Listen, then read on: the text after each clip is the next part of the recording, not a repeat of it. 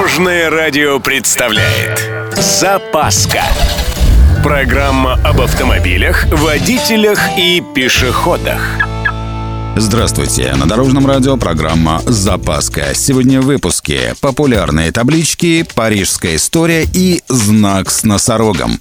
С вами Владимир Лебедев. Поехали! А вы в курсе, какой дорожный знак в России встречается чаще всего? Нет? А вот изготовители этих важнейших дорожных табличек даже рейтинги ведут. Так вот, однозначным лидером считается знак 1.25 «Дорожные работы». На втором месте 2.4 «Уступите дорогу». И, наконец, замыкает тройку лидеров барабанная дробь кирпич. Ну, если официально, знак 3.1. Въезд запрещен.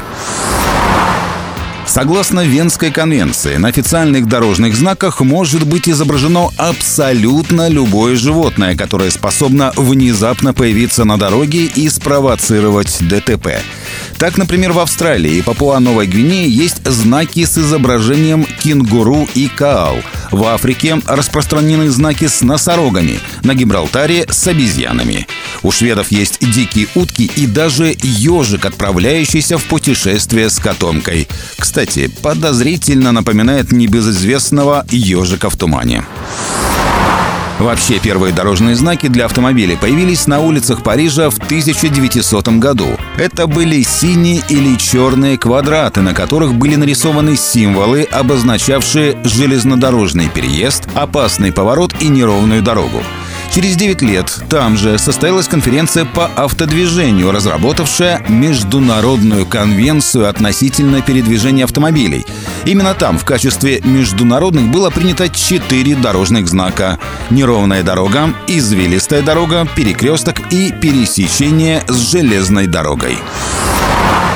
На этом у меня все. С вами был Владимир Лебедев и программа «Запаска» на Дорожном радио. Любой из выпусков вы можете послушать на нашем сайте или подписавшись на официальный подкаст. Дорожное радио. Вместе в пути. Запаска. Практически полезная, теоретически грамотная, приятная во всех отношениях. Программа об автомобилях, водителях и пешеходах по будням в 11.30, 22.00 и 2.30. Только на Дорожном радио. Дорожное радио.